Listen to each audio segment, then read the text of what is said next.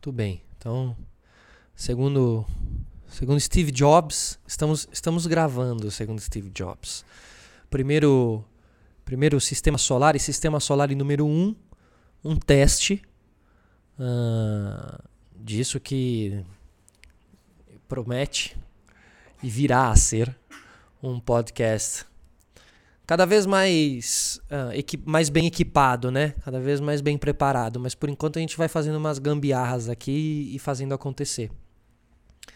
Uh, algumas pautas separadas, assim, a gente vai aparecer por aqui nesses, nesses canais todos aí, YouTube, Spotify, Facebook, Instagram, é, tudo a partir da, da, do arroba Felipe Solari e, e a partir daí todos esses, esses conteúdos. Beleza? É, então, eu não estou sozinho hoje aqui. A gente, o podcast, ele, eles são, são, programas de entrevistas, mas também são programas de, de acolhimento, né?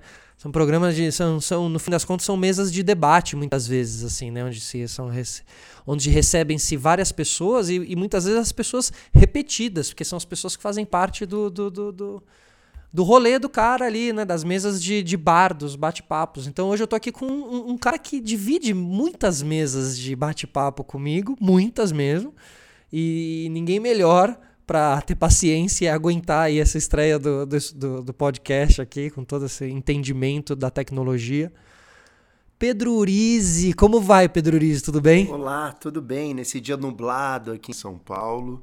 E eu acho que você usou uma palavra muito apropriada, acolhimento. Acolhimento. Né? Em tempos tão difíceis, acho que o acolhimento se faz instrumental no, no nosso cotidiano. É isso aí. Pedro Rizzi, que é cineasta, é ator também.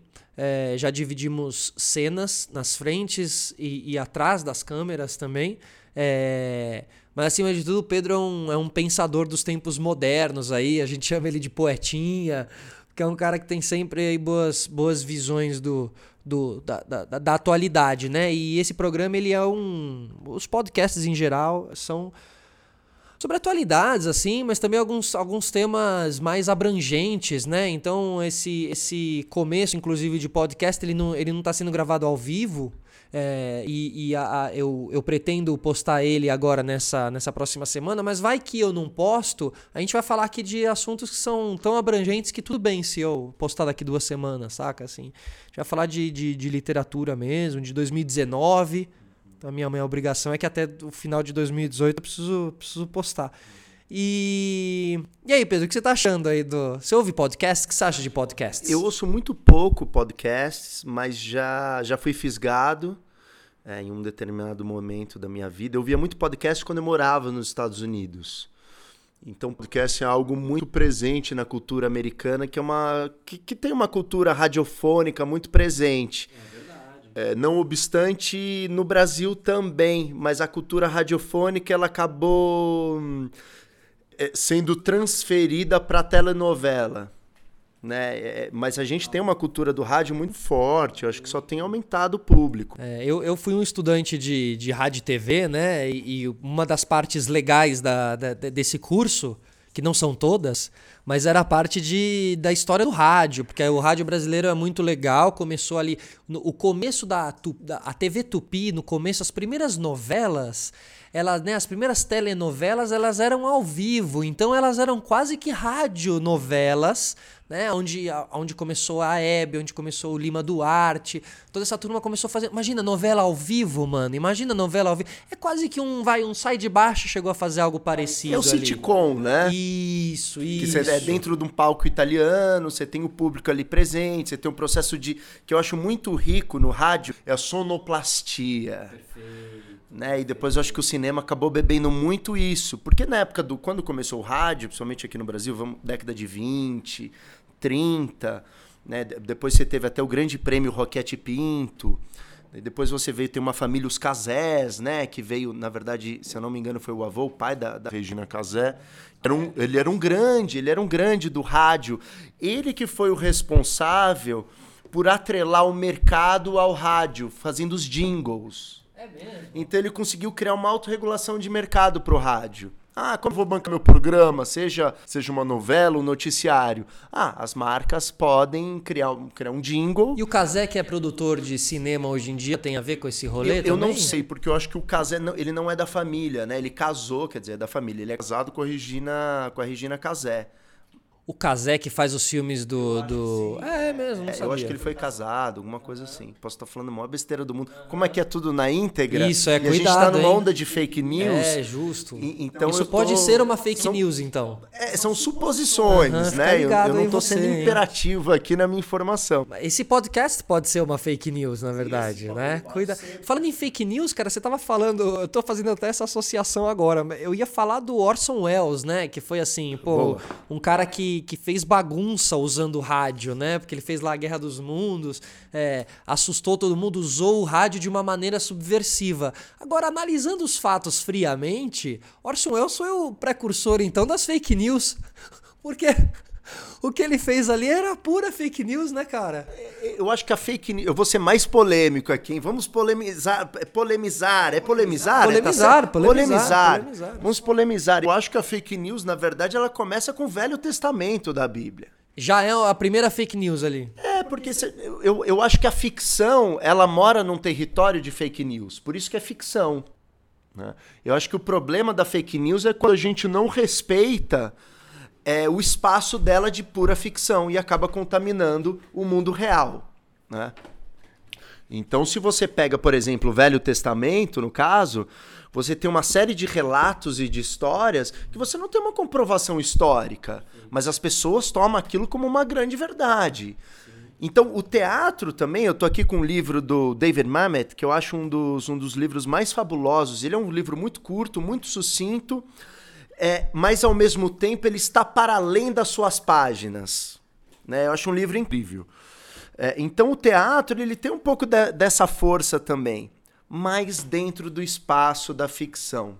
O problema da fake news hoje em dia é que ela acaba contaminando Aham. em menos de 24 horas. Ela tem um poder de, de contaminação tão rápido por causa da simultaneidade da maneira que a gente se comunica, sem precedentes. Ela é um vírus, então. É um vírus. Ela é um vírus que se espalha ah, rapidamente, que mata, que te mata em 24 horas. é Por isso? quê? Porque você acaba misturando os canais da ficção com o real. Sim, isso, isso, exatamente. Então são misturas de dois canais muito importantes que eles Mas devem. isso não, isso não é um problema, desde que ela seja usada pro lado bom da coisa, né? Ou- Ou seja, tudo bem você, vo- você misturar. Quando você joga um videogame, você também tá misturando realidade com ficção. Mas você sabe de que é um maneira- videogame. Isso, de uma maneira é, voltado para a diversão. Para o entretenimento. Isso, e a fake news ela é voltada para você se. se... Para manipulação de massa. Para jogo de poder. Para jogo de poder. É, é, é, para poluir a cabeça das pessoas com, com mensagens errôneas e inverdades sobre as outras pessoas. Então, eu acho que esse é o grande problema. E, e, acima de tudo, dentro de uma sociedade que não tem produção de visão crítica. O que eu acho que, que se faz instrumental à volta da mídia impressa, de certa forma. Mas não tem já a mídia impressa? É, mas ela não, não é mais uma mídia de massa. Aham. Ela é muito segmentada. A gente está vendo um, um anúncio do velório da mídia impressa, né, dos jornais, das revistas. E lá atrás, muita gente via até com bons olhos, não, porque daí a gente vai é, é, é, deixar mais plural a, a- a informação e o acesso a essa informação. Em certo ponto, sim. Mas, por um outro lado, você perde uma fonte confiável, você perde um tempo de maturação para realizar e lançar uma matéria. Ah, se saiu uma nota na folha e você pega lá o caderno do dia de política, pô, tá lá, é físico. Quer dizer, teve uma edição por trás, jornalistas e uma produção tangível, manual, que está impressa. É difícil de você modificar depois de, de, de, feita e realizada. Você acha que a, que a gente precisa de tanta informação? Porque assim, o mundo ele aconteceu até o momento que a gente começou a ter esse tanto de informação, todo mundo começou a ter aí essa, essa, né, essa avalanche de informações que veio depois da internet, exatamente por isso, porque você não tinha mais aquela, aquela seleção de 30 notícias do seu dia, né? Porque você acordava, elegiam lá as 30 notícias que você ia ler naquele dia, você sentava no seu sofá, tomava um café, lia 30 notícias e ia pro seu dia. E nada mudava durante o seu dia. Aquelas 30 notícias que você tinha lido lá no começo do dia eram aquelas notícias, nada mudava, não tinha fake news, não tinha essa encheção de saco, tinha resenha do dia a dia, mas. E o mundo aconteceu até 20 anos atrás, 15 anos atrás. Beleza, agora as coisas mudaram. Tem um excesso de informações e aí começaram a vir, a vir as fake news precisa desse monte de informação. A gente, até que ponto você acha que a gente precisa saber de tudo? Eu acho que é, é, não é uma questão, um ponto que a gente precisa saber de tudo. A gente precisa desconfiar de tudo. Porque informação a gente sempre vai ter. Informação ela é importante. Uhum. E acho que é intrínseco no ser humano essa necessidade de se comunicar. Né? Não obstante, o, o acho que é o, é o, é o animal mais distinto dos outros animais, para além dos mamíferos e vertebrados, é a, a possibilidade de produção de cultura a partir de uma língua, de, de línguas e de você estabelecer uma comunicação.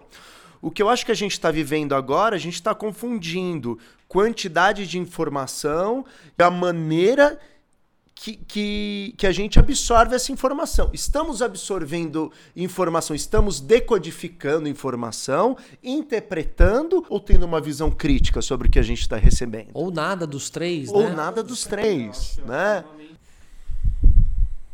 Difícil. Eu vou fazer um. Eu vou fazer um. Enquanto, enquanto o Pedro pensa, aqui no nosso podcast não tem intervalo, mas tem uma coisa que vocês vão entender, que é muito importante. Tem uma pausa, porque a gente precisa testar se tudo tá dando certo. Exato. Porque, mano, eu tô. Ó, deixa eu explicar. A complexidade de fazer um podcast. Espero que isso aqui esteja gravando de verdade, mas eu, a complexidade para fazer um podcast é grande. É legal falar, porque eu tô observando aqui, eu tô. E eu não esperava que fosse tão complexo. Mas para pra pensar, é, né? Então, mas quando você estendeu o convite, você falou da tua ideia, eu falei, ah, mas para você ver como somos sempre eternos ignorantes. Sim, claro, claro. A gente sempre acha que vai lá é fácil, é, né? É. Porque a gente acompanha até. A gente só vê a ponta do iceberg. Aí eu falei, ah, ele vai conectar lá dois fios, põe e já é bal. Cara, não é assim. Não, não é, porque tem vários processos de engarrafamento, digamos assim, eu do som. ficado nervoso. É, a gente está engarrafando o som. Sabe? Como a Coca-Cola faz com refrigerante, a gente faz com o. Atenção, Coca-Cola. Mas é o primeiro podcast que eu participo e eu tô gostando muito. É gostoso. Muito. Mas, a, a, como eu tô fazendo via GarageBand e a GarageBand, para nós que somos do audiovisual, porém acabamos descobrindo que somos muito mais do visual do que do áudio, né? É, porque sempre tem, sempre tem por ali o operador de áudio, porque você sempre chama o cara, Sim. porque você não sabe Sim. fazer. É, a gente está aprendendo aqui, eu estou aprendendo a usar o GarageBand porque o nosso negócio é Final Cut, Premiere, né? Avid, da época do Felipe? Avid, a Moviola, na época Você do meu pai. No Montei no Avid, montou, cheguei a montar no Avid. Felipe assim, montou no Avid. É, não era o montador, mas eu era assistente de montadores no Avid na Mixer Explica quando eu trabalhava na Avid, Mixer. que é um... Avid era um, era um... Imagina que o Final Cut fosse um grande aparelho mesmo, uma grande máquina, né? Você não comprava o, o, o, o software. software. né? O programa, você comprava a máquina, o hardware. né? É. E tinha um Smoke, eu acho, Smoke. O Flame. É Flame. Flame, enfim, isso, essa, isso. Essa... Que louco, eu não sabia que você trabalhou então com a Avid, o famoso É, eu era Avid. assistente de um cara que ah, editava na Mixer, né? Mas, mas era o final, ali já era tipo assim, quatro ilhas com Final Cut ah. e duas ilhas com Avid, sabe? Isso foi mas que ainda 2000 peguei e... isso 2000? aí em 2000 e Olha, é louco fazer essa, essa matemática, mas isso aí, cara, era 2005. Tá, você entrou na MTV 2005. É, e logo depois disso eu entrei na Então era 2004, 2005. Cara, eu te aí. conheci só três anos depois. 2009, né? 2009 foi um ano marcante. Não, 2007. 2007? 2007. Nossa, meu Deus do céu. E a gente nunca tinha gravado um podcast até aqui, né? Então vamos lá, preguinho já volta. Tudo bem, estamos de volta. Estamos, estamos de volta. volta. Acho que agora acho que está dando certo. O som não tava lá aquelas maravilhas logo no começo. Está audível. Principalmente do Pedro, mas estava audível. Tá melhor o meu agora? Tá, tá melhor. Vou ficar mais pertinho. É, assim. quanto mais pertinho você falar, vai ficar melhor. Vou ficar mais pertinho. Bom, é, onde estávamos já também nem sei. Já não me lembro. Ah, não, a gente tava falando sobre a dificuldade de fazer um podcast, né? Isso, exatamente, a complexidade técnica. Complexidade técnica, exatamente. É... Falando em complexidade técnica, o que, que você achou do ministro, do nosso ministro astronauta? O que, que você acha do nosso ministro astronauta? Eu não tenho muita propriedade para falar nisso mesmo, mas eu não vejo com, com olhos pecaminosos essa escolha. Eu acho que é uma escolha muito mais simbólica. Acho que é uma escolha muito mais simbólica e marqueteira. Uhum, né?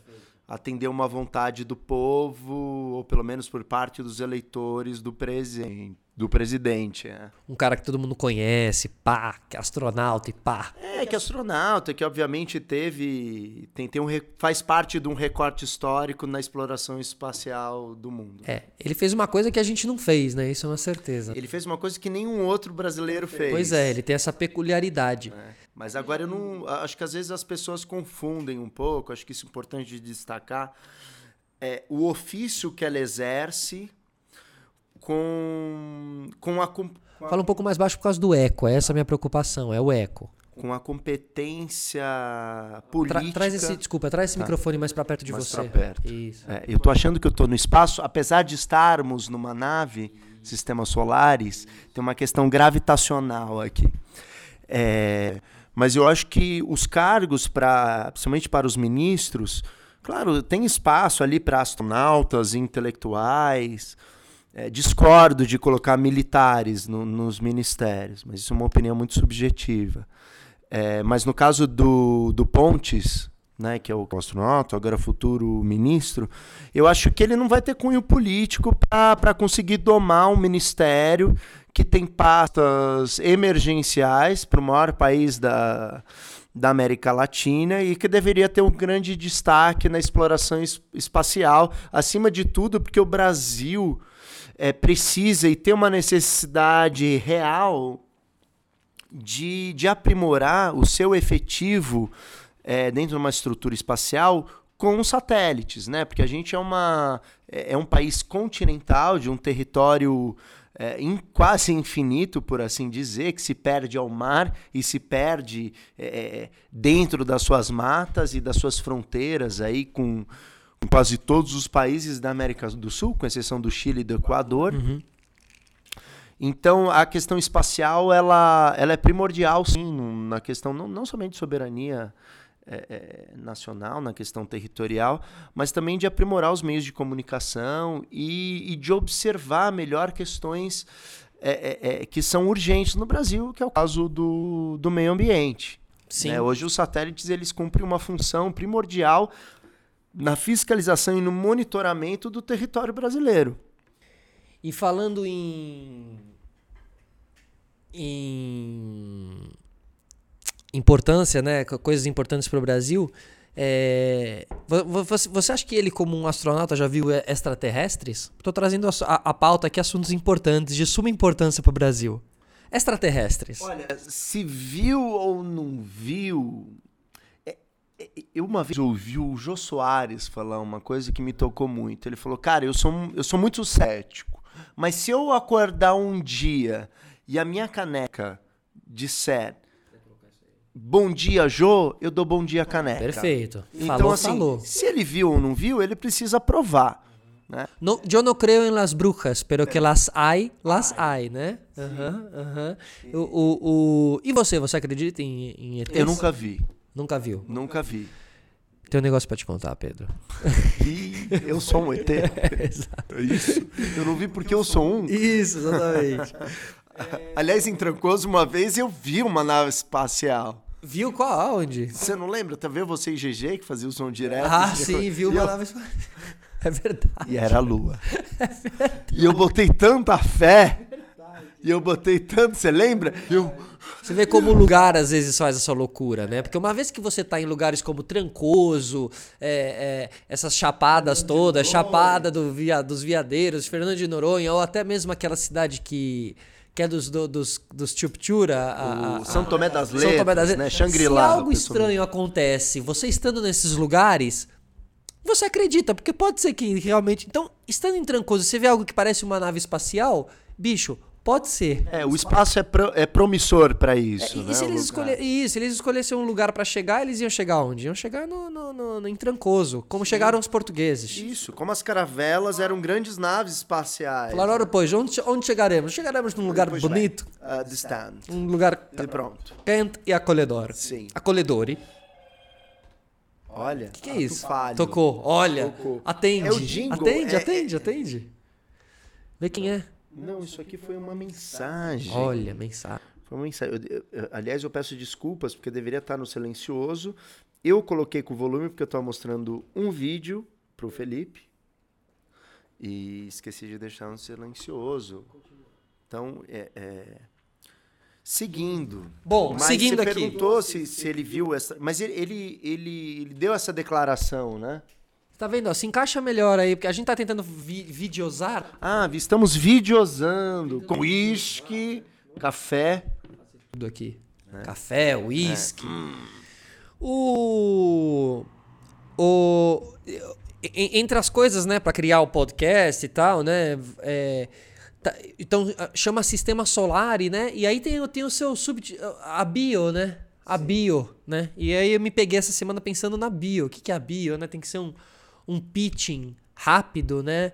É, do, do que seria esse programa. Enfim, o programa é algo que vai falar de curiosidades, tentando ainda entender tudo isso que é o podcast tal. Mas enfim, são, são processos criativos, né? É tudo que cabe no mundo. Com certeza, tudo que cabe no universo, porque é um sistema, né? É um sistema de assuntos, é um sistema de temas, né? Imagina gosto. que cada planeta do sistema solar é um assunto. É um então, tema, é uma pauta. Isso, É exatamente. um tempo. Isso, então a gente está flutuando entre essas, essas esferas aí, esses assuntos. Mas tudo isso é processo criativo, né? E, é- e aí é onde eu queria chegar, assim, é.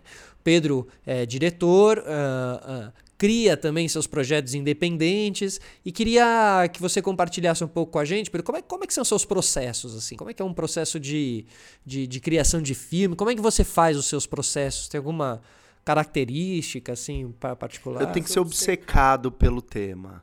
Acho que parte de uma obsessão. né? Aliás, agora eu estou vivendo um tempo com poucas obsessões. E isso está sendo um- muito difícil.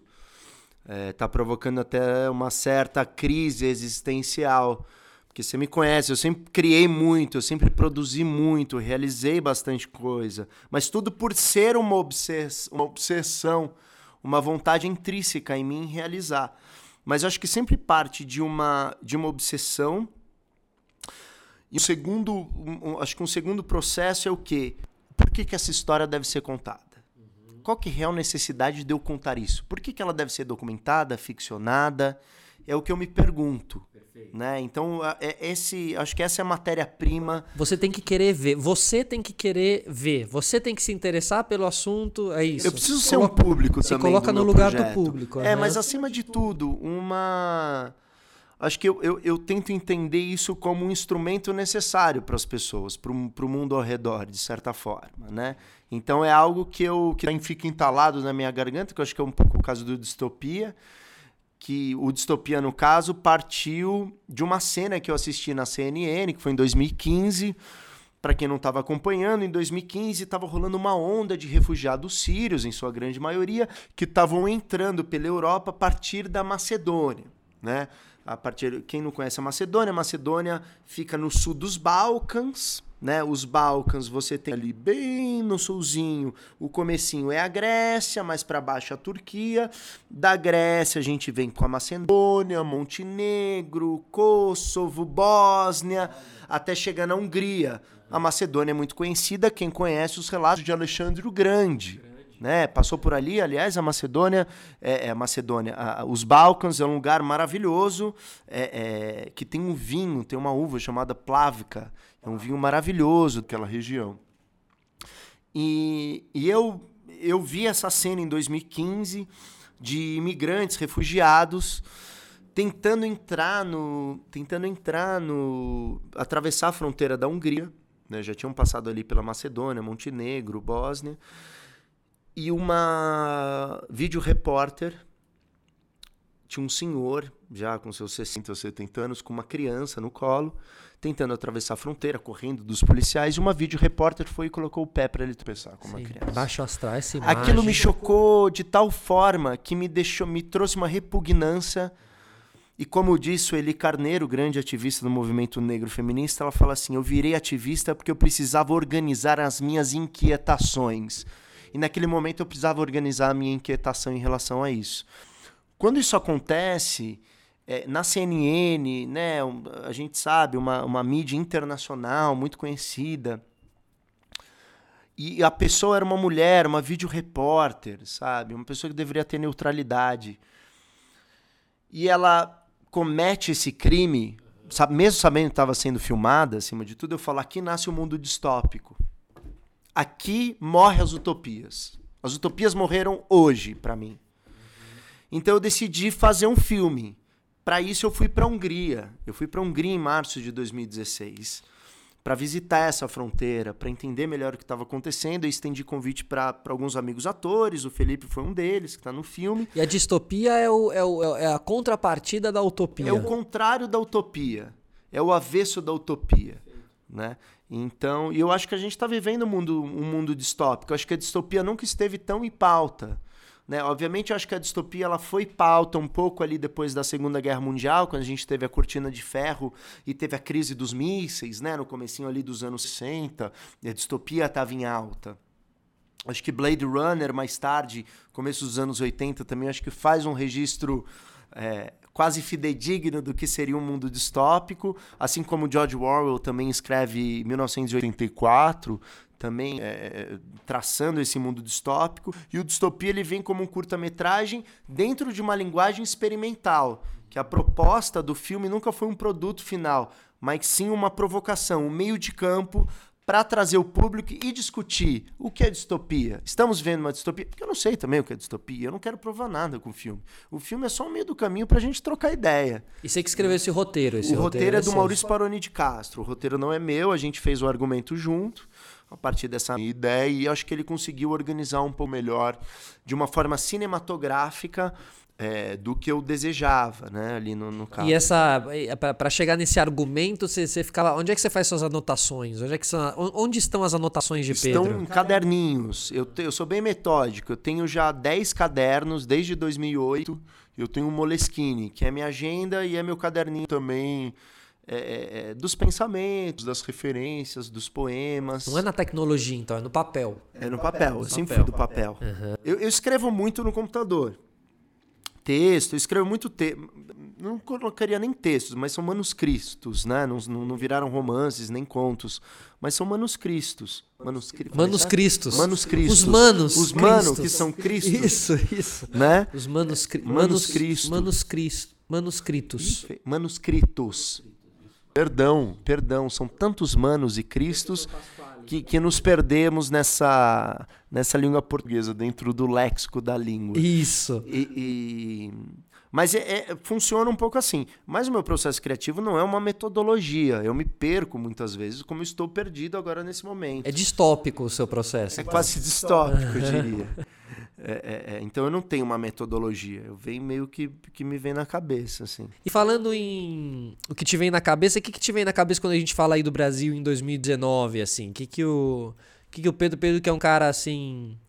Uh, ativi um ativista político, né? Se é que a gente pode dizer assim. Como é que você vê aí o Brasil em termos mais gerais, assim? Falando em termos mais gerais mesmo. Para falar do Brasil do futuro, eu vou falar um pouco do Brasil do agora.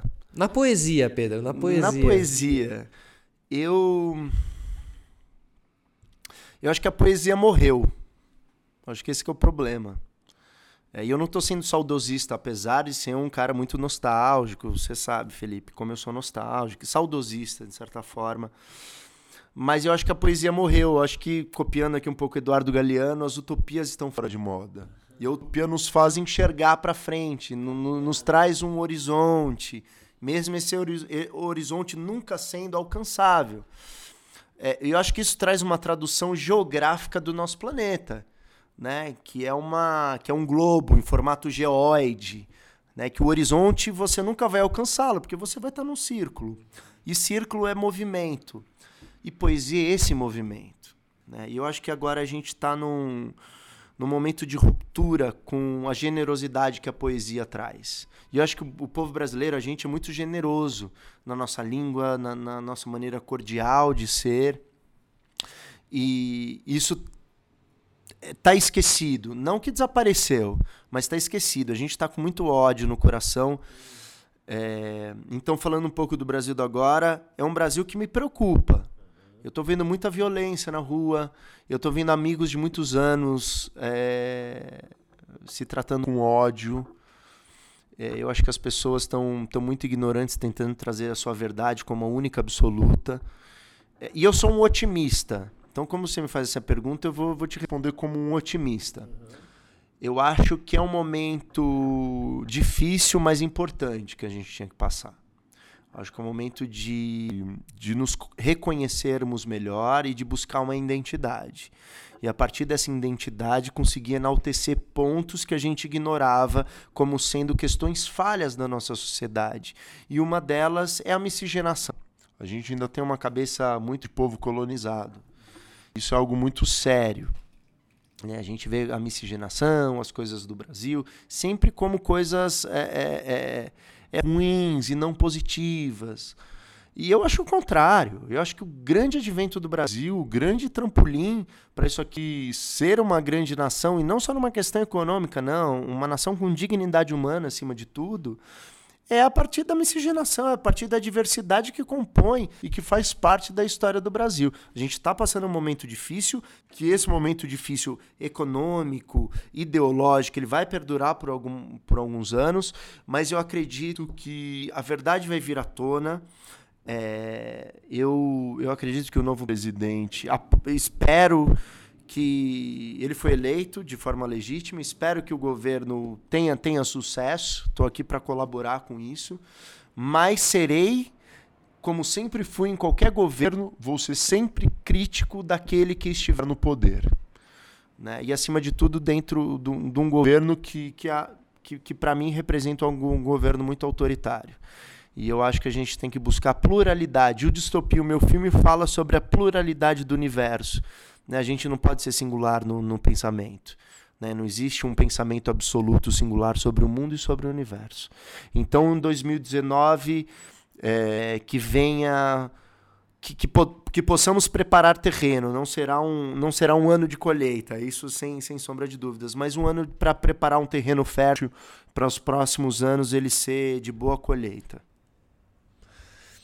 É, e, e, e, o cinema para você, assim, qual que é o impacto que o cinema tem, tem na tua vida, assim? Que, que... É, é, muito louca essa pergunta, porque eu sempre... O cinema nunca foi minha primeira arte. Nunca foi. Eu comecei a consumir cinema mais velho, assim. Foi algo que eu tive... Obviamente que eu lembro de grandes clássicos que eu assisti. Mas eu sempre fui uma pessoa muito mais ligada à política, à literatura, à música clássica. O que, de certa forma, o cinema é o encontro de todas as artes possíveis. Eu acho que é o ponto que eu me encontro agora. É, mas eu acho o cinema é a única arte bidimensional, né? É a única, bissensorial, bidimensional. E o cinema ele acaba se reinventando de tal forma que mesmo hoje, fora da sua plataforma de origem, que é a sala de cinema, ele continua vivo e ele continua a reverberar. E é isso que me encanta. Eu trouxe aqui, aliás, falando de cinema, se me permite, que eu queria ler para você nessa inauguração maravilhosa do, do podcast. Boa. Que eu sei que você é um grande fã de cinema. Hit. É, um grande incentivador de cabeças pensantes e do cinema nacional. É, é, eu trouxe aqui um livro do Kubrick, que acho que muita gente leu, quem não leu, leia, ele é muito bom. E eu trouxe dois livros, porque são livros estruturados, ao meu ver, dentro de um formato de podcast porque ele é um diálogo Muito de acolhimento. Né? Então, esse aqui é um, um, livro clássico do Kubrick, que é um livro de entrevistas do Michel Simon, que é um crítico de cinema, que o entrevistou, se eu não me engano. Várias vezes. Várias, várias vezes, né? São são, foram anos, décadas aí, isso aqui é um. Tipo aquela série que tem conversas, né? Conversas com o Dia, Conversas com o Alfred né? Hitchcock, uhum. do Truffaut. Essa série é muito legal também. Então eu queria dedicar esse prefácio ao Solari. Demais. Se eu me estender muito, você corta. Não, manda ver. Tá? Prefácio. Em 1999, alguns meses após a morte de Stanley Kubrick, não foi surpresa no momento da estreia de Olhos Bem Fechados, ou em inglês Eyes Wide Shut, o fato de o filme ter sido mal compreendido.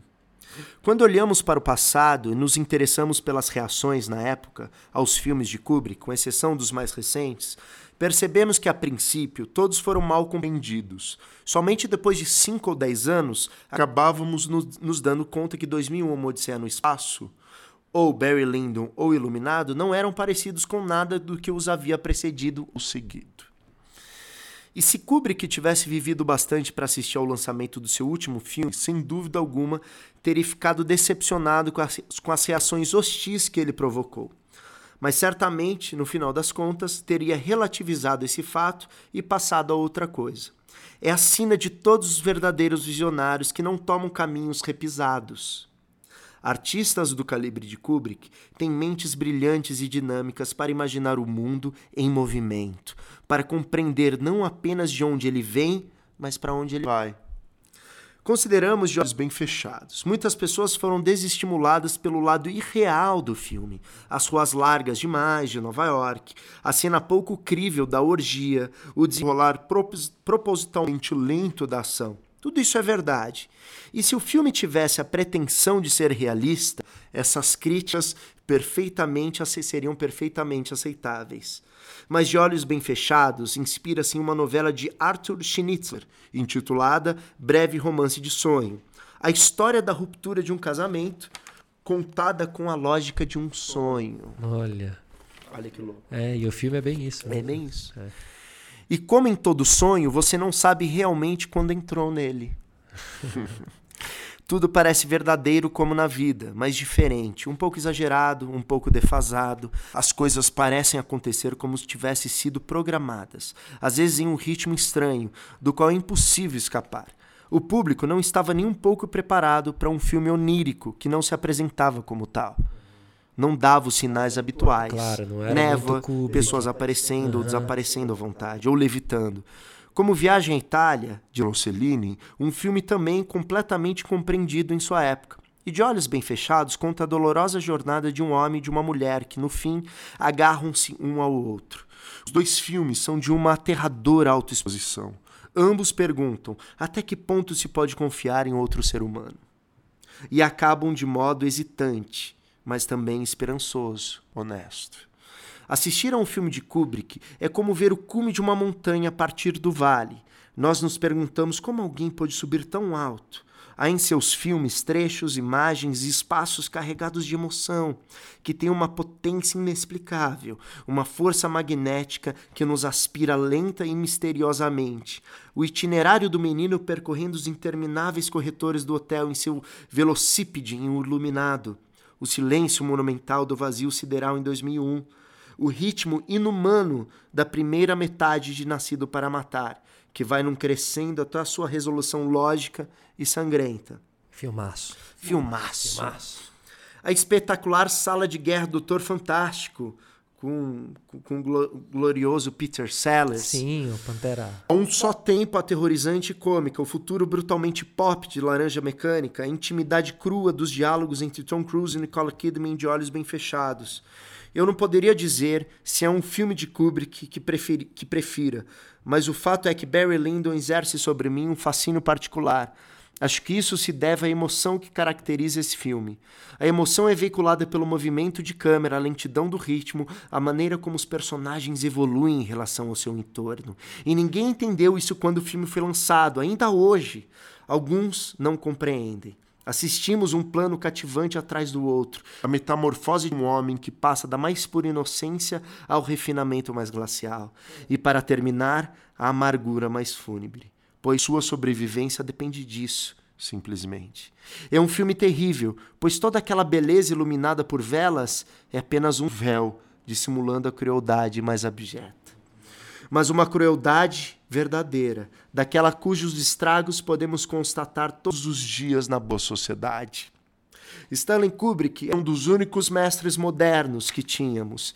E esta última edição do livro definitivo de Michel Simon é uma contribuição inestimável. Acompanhei e estudei regularmente a obra de Kubrick durante anos. Ele era único, na medida, na medida em que a cada novo filme redefinia esse meio de expressão e suas possibilidades. Mas era mais que um simples inovador, um simples inovador técnico.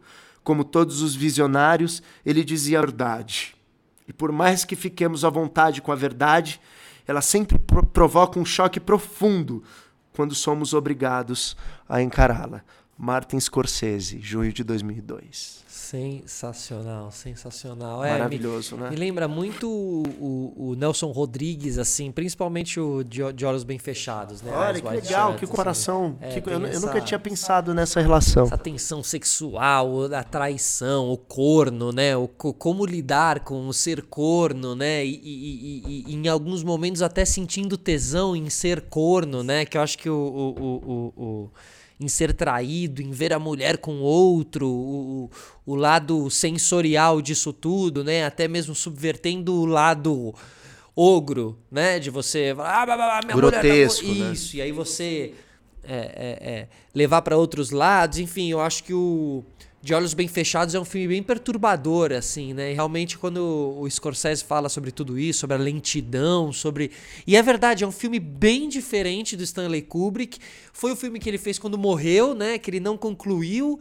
E era feito por um casal de verdade, que era Tom Sim, Cruise e Nicole é. Kidman, um casal super hypado. Na assim, época eram casados, não? Eram, eram. E era o Brad Pitt e a Angelina Jolie da, da época, né? Ou seja, era o casal hype da época mesmo, assim. E hoje qual que é o casal hype do Brasil? Brad Pitt. Ah, o casal hype do Brasil é a... Cuidado que você, seu microfone deve estar tá estourando aí, que eu vejo aqui estourando muito, hein? O, não, o casal hype do momento é o, é o Neymar com a Marquezine, o Bruno Galhaço e a Giovanni Só pra traçar um paralelo, pra quem isso, não conhece a história. Isso, isso, E, enfim, então assim, é como se eles fizessem um filme de traição. Um filme... Eu sabia que eles eram casados. É um filme, e é um filme pesado, pesado. assim, né? É... Bom... Uh, falamos bastante, eu não tenho nenhum o controle de, de tempo aqui. Você tem um outro, tem um outro Tem um outro livro, livro falar, aqui. Já que a gente tá aqui é, eu trouxe um outro também que para mim é, é, me parece é, é um para que eu acho que tem muita gente que vai ouvir. Te falei isso antes da gente estar tá aqui, pelo próprio público do, do Solari. Eu acho que tem muita gente engajada com teatro, com cinema, com televisão, com rádio né, com meios de comunicação e entretenimento. Então, eu pensei muito no seu público também. Legal. Então, eu pensei em trazer esses dois livros, o do Kubrick que eu acabei de falar, e eu trouxe esse teatro. É um livro super curtinho, do David Mamet, muito bem traduzido. É, pela editora Civilização Brasileira, um dos livros que eu mais gosto, assim, é um livro que eu, que eu acabo revisitando diversas vezes. Ele não tem uma, uma, uma, uma, linearidade cronológica, mas é uma antologia de recortes e que eu acho que estabelece uma, um, um diálogo com o leitor, que é muito do, do, do podcast. Né? Perfeito, né? que, claro. Então, por isso a escolha também, que eu acho que está dentro da atmosfera. A métrica, né? A métrica. A, né? O formato, né? Acho que tem um formato podcast.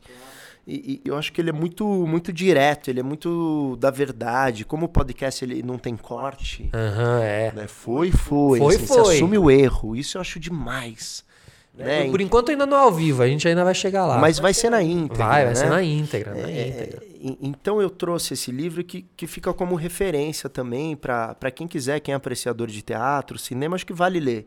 Demais. quem estiver estudando, você. Quem estiver estudando, para. Claro, é muito não, legal, é um, é um, é um, um, um livro célebre ler sobre cinema, ler sobre teatro, eu acho, eu acho não só ler peças, mas não, ler não, sobre, sobre fazer uma visão peças, crítica sobre, sobre o que é o teatro, né? E eu sou um cara que eu conheço muito pouco sobre teatro, é, me inspiro muito, já atuei como ator em peças, mas nunca dirigi uma peça, né? E eu acho que tem duas questões aí, é, na minha opinião.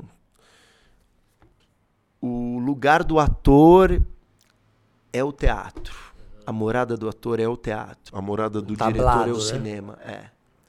Que é a morada do quê? A morada do diretor é o cinema. É o cinema. A morada do, do ator é o teatro. Porque assim, você saiu da coxia, pisou no, te, pisou no palco, não tem direção que faça, que vai dizer corta. Tipo jogador no campo. Não tem É técnico que vai fazer Não você. tem. Aham. Não tem, Aham. sabe? Então, acho que aliás você traçou um bom paralelo. Cabe uma rebeldia, então, ali, pra quem tá entrando em o teatro é subversivo na sua essência, né? E aí o Mamet, aqui eu tô folheando Até subverter páginas. o próprio diretor que já está subvertendo, Eu- fazendo a peça, você subverte a subversão Quem do manda é o diretor. ator. É. Eu gosto muito, por exemplo, tem um trecho aqui que ele fala, página 51, que isso não é fake news, está aqui no livro, que ele fala assim: os livros teóricos de Stanislavski são um grande lixo. São impossíveis de pôr em prática e, portanto, inúteis para o ator. Por isso que eu gosto muito do, do Bresson, diretor Bresson, que ele fala uma coisa sobre ator. Isso eu aprendi muito com, com um grande diretor do nosso tempo, vivo, realizando muitas coisas, que é o Cristiano Burlan Aham. que ele fala. Ele, ele, ele acaba parafraseando essa frase do, do Bresson, que é: Eu não acho que eu tenho duas pernas, eu as tenho. Eu as tenho. E eu acho que esse é o trabalhador em cena. Aham. Eu não acho que eu sou, eu não acho que eu sinto. Você lembra a gente gravando Zé do Caixão, quando, quando o Matheus, que as pessoas estavam. Né, foi uma série da, da- do Zé do Caixão, que o, que o Felipe fez. Qual foi o seu personagem? Quê? Qual Meu personagem era o Mário Lima, Mário Lima. que foi sócio real na vida real do Zé do Caixão. Real, e aliás, uma série maravilhosa, né? É, linda, no canal Space, dirigida por Vitor Mafra. Vitor Mava, isso já tem. Série maravilhosa, acho que Três tem dois, anos, dois, de Felipe. dois a três anos. é, três anos. Foi março de. Do... Eu sou um cara de data. É, né? o Pedro é um cara de data. Março de 2015. Aquele, aquele amigo que te assusta, porque ele fica sempre lembrando as datas. né? Terrível. É, você fica sempre lembrando co- como você tá velho, né? É, constrangedor. Olha, constrangedor. Drunken Prago E o Matheus falou uma coisa que eu nunca vou esquecer. Foi no primeiro dia de ensaio. E, né, todos os atores ficam um pouco acu... ah, ah, ah, Acuados. acuados, envergonhados de dar o primeiro texto. E o Matheus, com a sua É simplicidade, um momento genialidade. difícil mesmo nos, te- nos testes né? e no- nos ensaios, O ator saída é do foda, texto, é né? difícil ser ator. Ser ator e atriz é um, é um ofício dificílimo. E ele, ele falou assim, gente, primeiro a gente entra com o coração, depois o texto vem. Eu não acho que eu tenho esse coração, eu tenho. Então acho que é um pouco que o que o, que o Mamet fala aqui também, essa crítica ao Stanislavski. Saia da, da teoria, saia da hipótese, saia do que você acha que é. Faça, seja, viva. Aham, mas é difícil, né? É difícil, mas eu acho que a, a natureza humana ela é tão rica. E, e- O que é difícil é você explorar toda a potencialidade que você tem, é você realmente conseguir tudo isso, colocar em prática tudo que a gente, tudo que tá escrito aí, tudo que, tudo que é falado, assim, né? É, eu acho que aí, aí mora realmente a grande dificuldade. Mas você indica aí, então vamos deixar registrado aqui o nome dos dois livros. Ah, esse do Kubrick. Do Kubrick, que é uma edição lançada pela. pam, pam, pam, pam, pam, pam, pam, é do Michel Simon, que na verdade é um livro mais antigo, né? Ele tem uma outra. É que essa edição tá muito boa. E eu quero falar aqui sobre a. é, a, a editora é Ubu, U-B-U. Ele tem uma capa bem marcante, ela é toda laranja. Bem bonita. com bem, bem Mostra ali estourada, né? Bem, ela aqui Kubrick. Acho que muita gente já viu nas livrarias e tal, mas você também pode comprar na internet. Vale a pena. Muito bem traduzido, muito bem traduzido.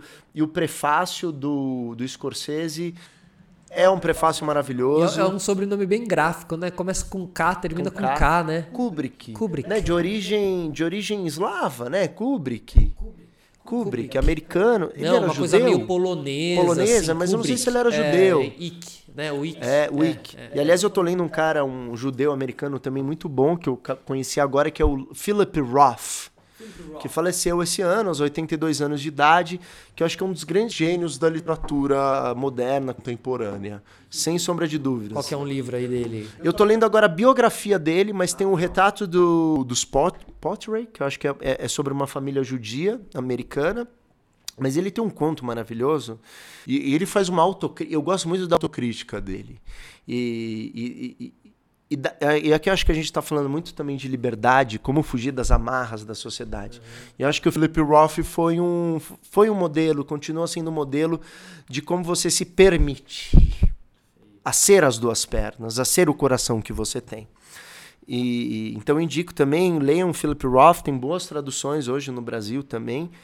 É, e tem um conto dele maravilhoso, que é um dos primeiros contos que revoltou a comunidade judaica nos anos 60 nos Estados Unidos, que era o seguinte, que é sobre um menino judeu que sobe no telhado da sinagoga e, e fala que vai se suicidar.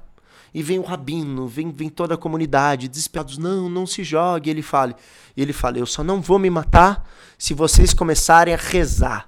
Então ele queria, com, queria converter a comunidade judaica ao cristianismo. Mas é uma grande brincadeira, é, é, é uma grande sátira da, da, própria comunidade ali dentro do contexto é, é da época, né, dos anos 50 e 60, que, que, que, também começava a trazer um pouco mais à tona grandes autores e a relevância da comunidade judaica é, para a realização de obras é, é, artísticas, intelectuais e políticas nos Estados Unidos. Sim, sempre. Assim como o de Allen, né? Sim, não, contribuições, bom, não só nessa área, né? Contribuições inúmeras. Sim, é, é, culinária, inclusive. A culinária judaica é muito sensacional. É, é boa, Pô, você maravilha. gosta? É. Outro dia eu, eu sou, sou, um grande viciado em Masterchef. Estou, estou um grande viciado em Masterchef. E o Masterchef dessa edição é Masterchef profissionais. Então, não são pessoas querendo virar chefes. São chefes competindo entre si e tal. Então o nível é muito bom e tal. E a cada episódio um tema.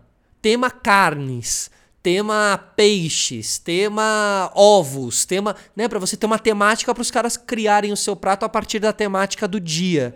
Porque é um programa longo e tal, né? Vários episódios e tal. E o episódio da semana passada foi culinária judaica. Olha, então foi um, maravilhoso. foi um cara lá, é, é, kosher, né? Kosher, kosher, comida kosher. Então ele sim. ensinou ali os chefes a fazerem, os chefes só podem olhar o prato, vê o prato e eles têm que reproduzir esse prato na bancada deles, sem muita referência é, é, é, é, cultural, porque não são, né? O, o, cara às vezes não é judeu e tem que fazer um prato, né? Ou, ou mesmo tinha ali uma participante que é vegana e que tinha que fazer a competição da carne, tinha que ir lá cozinhar carne. Ela é vegana, mas enfim, culinária é culinária, né?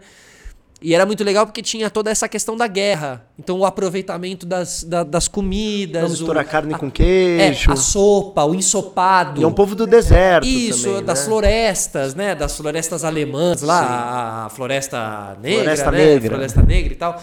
Então você. Olha que legal, é, um então, contexto histórico você, maravilhoso. Por exemplo, assim, você matou o porco. Você faz o. Você não come a cabeça do porco, mas você faz o caldo com, com a, a cabeça, cabeça, do porco lá dentro. Pra enriquecer de proteína. Isso, de sabor, proteína e tudo mais. Então, você utilizar todos os pedaços do animal para nutrir, para render o rango, Sim. porque você não sabia quando você ia ter o rango de novo e tudo mais. Então, enfim, você vê como uma coisa vai levando a outra, assim, mas enfim, o, o Masterchef caminha para sua reta final e assistam, porque o nível é assim muito, muito, muito foda. E quem gosta de cozinhar, o Pedro sabe que eu sou um cara que gosta de cozinhar, eu fico lá aprendendo e tentando arriscar. Sim.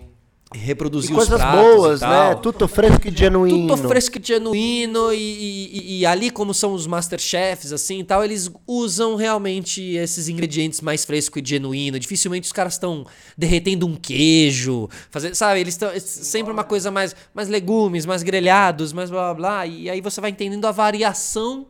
Mais fresco é, e a variação de a, a variação de oportunidades que você tem para comer. Então assim, ah, você tem uma dieta que você come muito frango, brócolis, salmão, salada, você tem uma dieta muito restrita. Cara, você aprender a cozinhar vai te ensinar a comer as mesmas coisas, mas com sabores diferentes por causa dos processos diferentes. Então eu posso comer o legume com frango, mas fazer uma canja. E na semana seguinte eu como ele no prato é, mesmo é, você cortando. Reaproveitar. Você Senão você vai se encher o saco de comer o frango com o brócolis do lado sempre. Então, às vezes você vai bater ele no liquidificador e vai fazer uma sopa. Porque senão, cara, você fica doido. Então, é importante você aprender os diversos processos que a culinária Existe limite te... para o paladar? Cara, não. Porque, por exemplo, assim, vamos supor, vou, vou te dar um exemplo bem prático. Peixe. Peixe eu tava um pouco de saco cheio de repetida, repetidas vezes comer peixe, porque eu tava numas de ficar comendo bastante peixe e evitar carnes vermelhas e frango e tal. E teve uma hora que eu me enchi o saco, mas depois eu acabei descobrindo que é porque eu só fazia no forno. E eu aprendi a fazer grelhado. Mas e aí fez um temaki. Isso, um temaki, um cru, né? E aí você já ganha uma nova, ganha um respiro ganha vida, sabe? É uma nova dimensão, né? E sabe no videogame quando você ganha vida? Inclusive aqui a gente vai falar muito de videogame também, não hoje, mas Enfim, tem uns jogos muito loucos, novos aí. Tem um jogo de suspense muito, muito, muito bom que eu quero falar sobre ele. Um jogo que dá medo de verdade. A gente vai falar muito sobre videogame aqui, a gente vai falar sobre esportes também bastante aqui. É... Você sabe que eu fiz peneira para entrar no Palmeiras, né? Óbvia, por isso que você tá aqui hoje em dia conversando comigo, né? Obviamente não deu certo. Grandes revelações. revelações. Você não sabia qual, disso. Qual era o seu posicionamento? Qual era a sua posição? Zagueiro. Zagueiro. Zagueiro. Entendi. E cobrava muito bem falta, principalmente batendo de esquerda. Entendi, mas era um zagueiro verbal, que xingava o adversário. Meio argel. Isso, meio argel. Meio... Inspirava no argel. Isso, Júnior Baiano, esses zagueiros mais sujos, né? Mais sujos do futebol. Palmeiras? O, o, Arce. Arce. Ou uh, zagueiros argentinos, Ruggeri, né? Ruggeri, que era ele cabeção, um cara muito muito viril, né? Muito conhecido por ser, por ser viril. Eu tava mais lá por causa da retórica do que do passe. Nós estamos em plena época de, de Boca Juniors contra River Plate, descendendo Libertadores e tudo mais. Eu tava vendo uma entrevista do, do, do Gatti, é, Eloco Gatti. Eloco Gatti foi um goleiro muito famoso na sua época e tal, na época do, do que o Maradona tava começando. Ele era goleiro do Boca Juniors. E ele é chamado Louco Gato, que ele tinha um cabelo comprido argentino, né? Cabelo comprido mas loiro. mullet. Bem mullet, usava uma faixa e meias abaixadas e um cara todo excêntrico assim. Bem interessante. Era um punk do campo. Isso, e hoje em dia ele mora em Madrid, eh, mora na Espanha, e o As, o diário As, foi fazer uma matéria com ele para ele falar um pouco sobre Boca e, e, River, né? E os caras entraram num debate lá sobre ele ser goleiro e o que ele achava de ser goleiro, da posição de goleiro e tal, e ele, e, e ele deu, fez uma leitura que eu achei muito legal. Falou assim: não, eu não fui um goleiro, eu fui um jogador de linha com a vantagem de usar as mãos. Eu era um jogador. Eu, eu, era a mais do que os outros 10 jogadores. Eu era a mais, porque eu, poder, eu podia usar a mão, mas eu era um jogador. Ou seja, ele tinha uma visão, e ele defende até hoje o goleiro que joga com o pé. Tipo o Rogério Senna. Tipo o Rogério Senna, que o Rogério Senna jogava com o pé muito dentro da área, né? E, e, e, e, e batendo as faltas, obviamente. Mas o que ele defende que é algo que vem, as pessoas vêm tentando no futebol moderno, mas muitos goleiros têm errado, porque na hora H eu acho que bate ali uma parte emocional e eles erram e aí fazem cagadas tremendas, como fez o goleiro da Argentina na Copa do Mundo, que foi tentar sair jogando, a bola espirrou e a Argentina tomou o gol. Mas ele defende o goleiro líbero, que é, o seu time subiu inteiro para atacar, o seu goleiro ele sobe junto com o seu time. Como no jogo de salão. Isso porque você encurta as linhas. E um dos segredos do futebol é o encurtamento entre linhas, porque quanto mais você encurtar e quanto mais o seu time ficar compacto, veja, veja, o seu time ele não precisa ocupar o campo inteiro.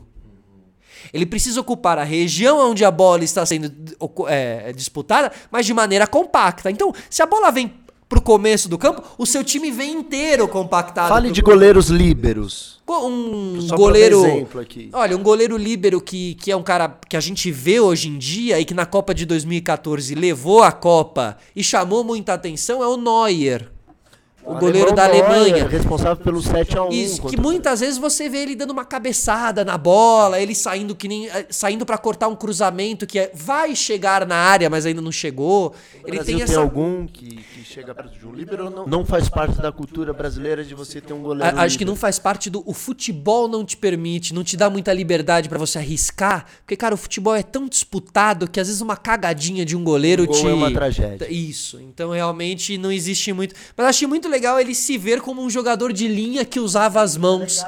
Ele não se anula, né? É ah, eu sou goleiro, eu ficava lá. Né? Tem muito goleiro que fala, goleiro é a posição mais solitária do futebol, que o cara fica sozinho, blá blá, usa roupa diferente.